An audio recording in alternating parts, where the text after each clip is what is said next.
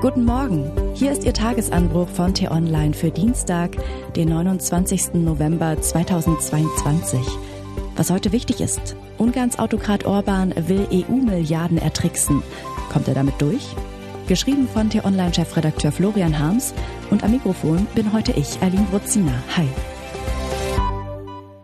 Es ist ein Kreuz mit dem Nachwuchs und der Erziehung. Die Kleinen machen, was sie wollen und tanzen einem bei jeder Gelegenheit auf der Nase rum. Da kommt zum Beispiel der Sohnemann an und verlangt mit unschuldigem Augenaufschlag sein Taschengeld. Man weiß sofort, was da im Busch ist. Sobald keiner hinsieht, wird die elterliche Kohle ohne Sinn und Verstand verballert. Eigentlich sollte ihm das eigene Geld den verantwortungsbewussten Umgang mit den Finanzen nahebringen. Es war als Budget für seine Klamotten gedacht. Hatte man mit den Kids doch schließlich so vereinbart. Aber sobald man sich umdreht, verdaddelt der Junior jeden Cent auf irgendwelchen Zocker-Websites, die man ihm neulich erst strengstens verboten hat. Da braucht man als Erziehungsberechtigter Nerven wie Drahtseile. Es ist ja leider nicht so, dass man als Erwachsener eine einsame Entscheidung trifft und das Kind sie akzeptieren würde. Erst recht nicht, wenn der Nachwuchs schon etwas älter ist. Dann grätscht er voll rein in den Familienalltag, klopft krasse Sprüche am Esstisch, vor allem dann, wenn Besuch kommt und es besonders peinlich ist. Und wenn man ihm das Taschengeld streicht, macht er erst recht Randale, hat er gesagt. Wir haben schon eine ganze Weile echt große Probleme mit unserem Viktor. Da fällt mir auf, ich habe mich noch gar nicht vorgestellt. Also, ich bin die Ursula und ich bin stolz auf unsere Familie. Naja, normalerweise jedenfalls. Wir haben uns ganz viel ausgedacht, damit es keinen unnötigen Zoff gibt und auch die Kinder Mitspracherecht haben, sogar die kleineren. Das ist eigentlich echt gut. Niemand wird übergangen und auch wir als Eltern kommandieren nicht einfach nur so rum, sondern halten uns an Regeln, die für alle gelten. Jetzt zum Beispiel wollen wir dem Viktor tatsächlich das Taschengeld kürzen. Das kann so echt nicht weitergehen mit ihm. Aber wir beschließen solche Sachen alle zusammen im Familienrat. Wir Eltern sind nur sozusagen die Kommission, die das vorbereitet. Am morgigen Mittwoch teilt unsere elterliche Kommission dem Familienrat also mit, wir haben festgestellt, dass der Viktor mit seinem Taschengeld nicht wie vereinbart umgeht. Wir haben das abgecheckt. Der missbraucht das Familieneinkommen, das er zum Einkaufen von Klamotten verwenden sollte.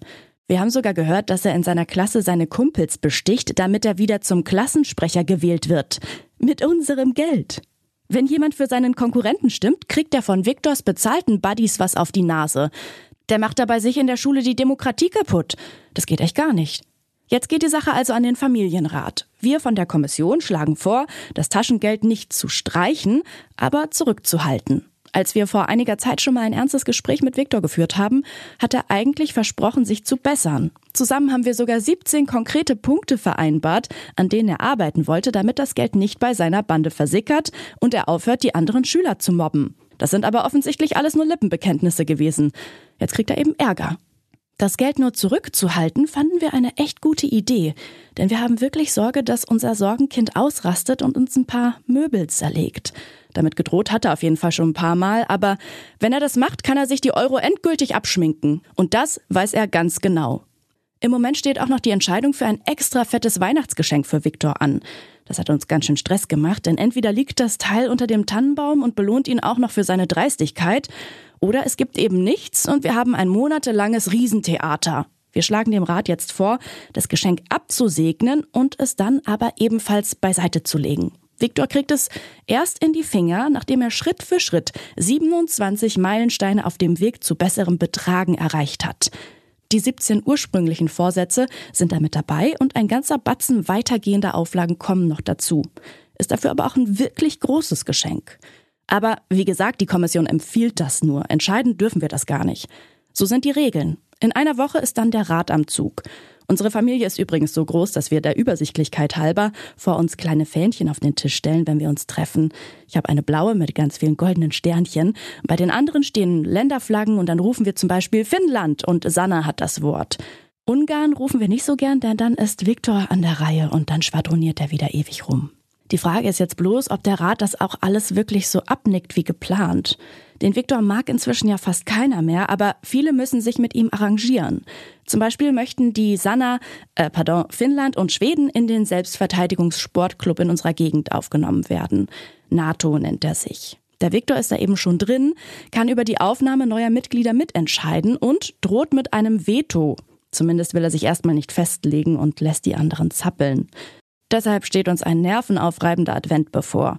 Aber immerhin, wenn es im Rat für Ungarns Abstrafung keine Mehrheit gibt, sind wir von der Kommission am Scheitern nicht schuld. Wir haben klare Kante gezeigt. Das erwartet man ja eigentlich schließlich von uns. Wir stehen sowieso oft genug in der Kritik für unsere sprachlichen Marotten. Viel zu umständlich und zu bürokratisch würden wir uns ausdrücken. Statt von Taschengeldkürzungen würden wir von Rechtsstaatsmechanismus und Fördergeldern aus dem Gemeinschaftsetat reden. Und wenn das Weihnachtsgeschenk Corona-Wiederaufbaufonds heiße, verstehe das alles irgendwann ja kein Mensch mehr. Kann sein. Aber Viktor Orban versteht, dass er ohne unser Geld seinen Laden bald zumachen kann. Und dass er wegen seinem gemeinschaftsfeindlichen Verhalten jetzt mächtig Stress kriegt. Tja, so einfach kann das in der EU-Familie sein. Was heute wichtig ist. Fast 15 Jahre ist es her, dass die NATO bei einem Gipfeltreffen in Bukarest den beitrittswilligen Ländern Georgien und Ukraine die Mitgliedschaft zusagte, irgendwann in ferner Zukunft. Wie es gegenwärtig um die gesamteuropäische Sicherheit bestellt ist, wenn die NATO-Außenminister heute in Bukarest zusammenkommen, ist offensichtlich. Grottenschlecht. Deshalb werden die Minister über Hilfslieferungen für die von Russland überfallene Ukraine reden. Selbst wenn die Ukraine so bald kein formelles Mitglied werden sollte, sie rückt immer näher an die Verteidigungsallianz heran.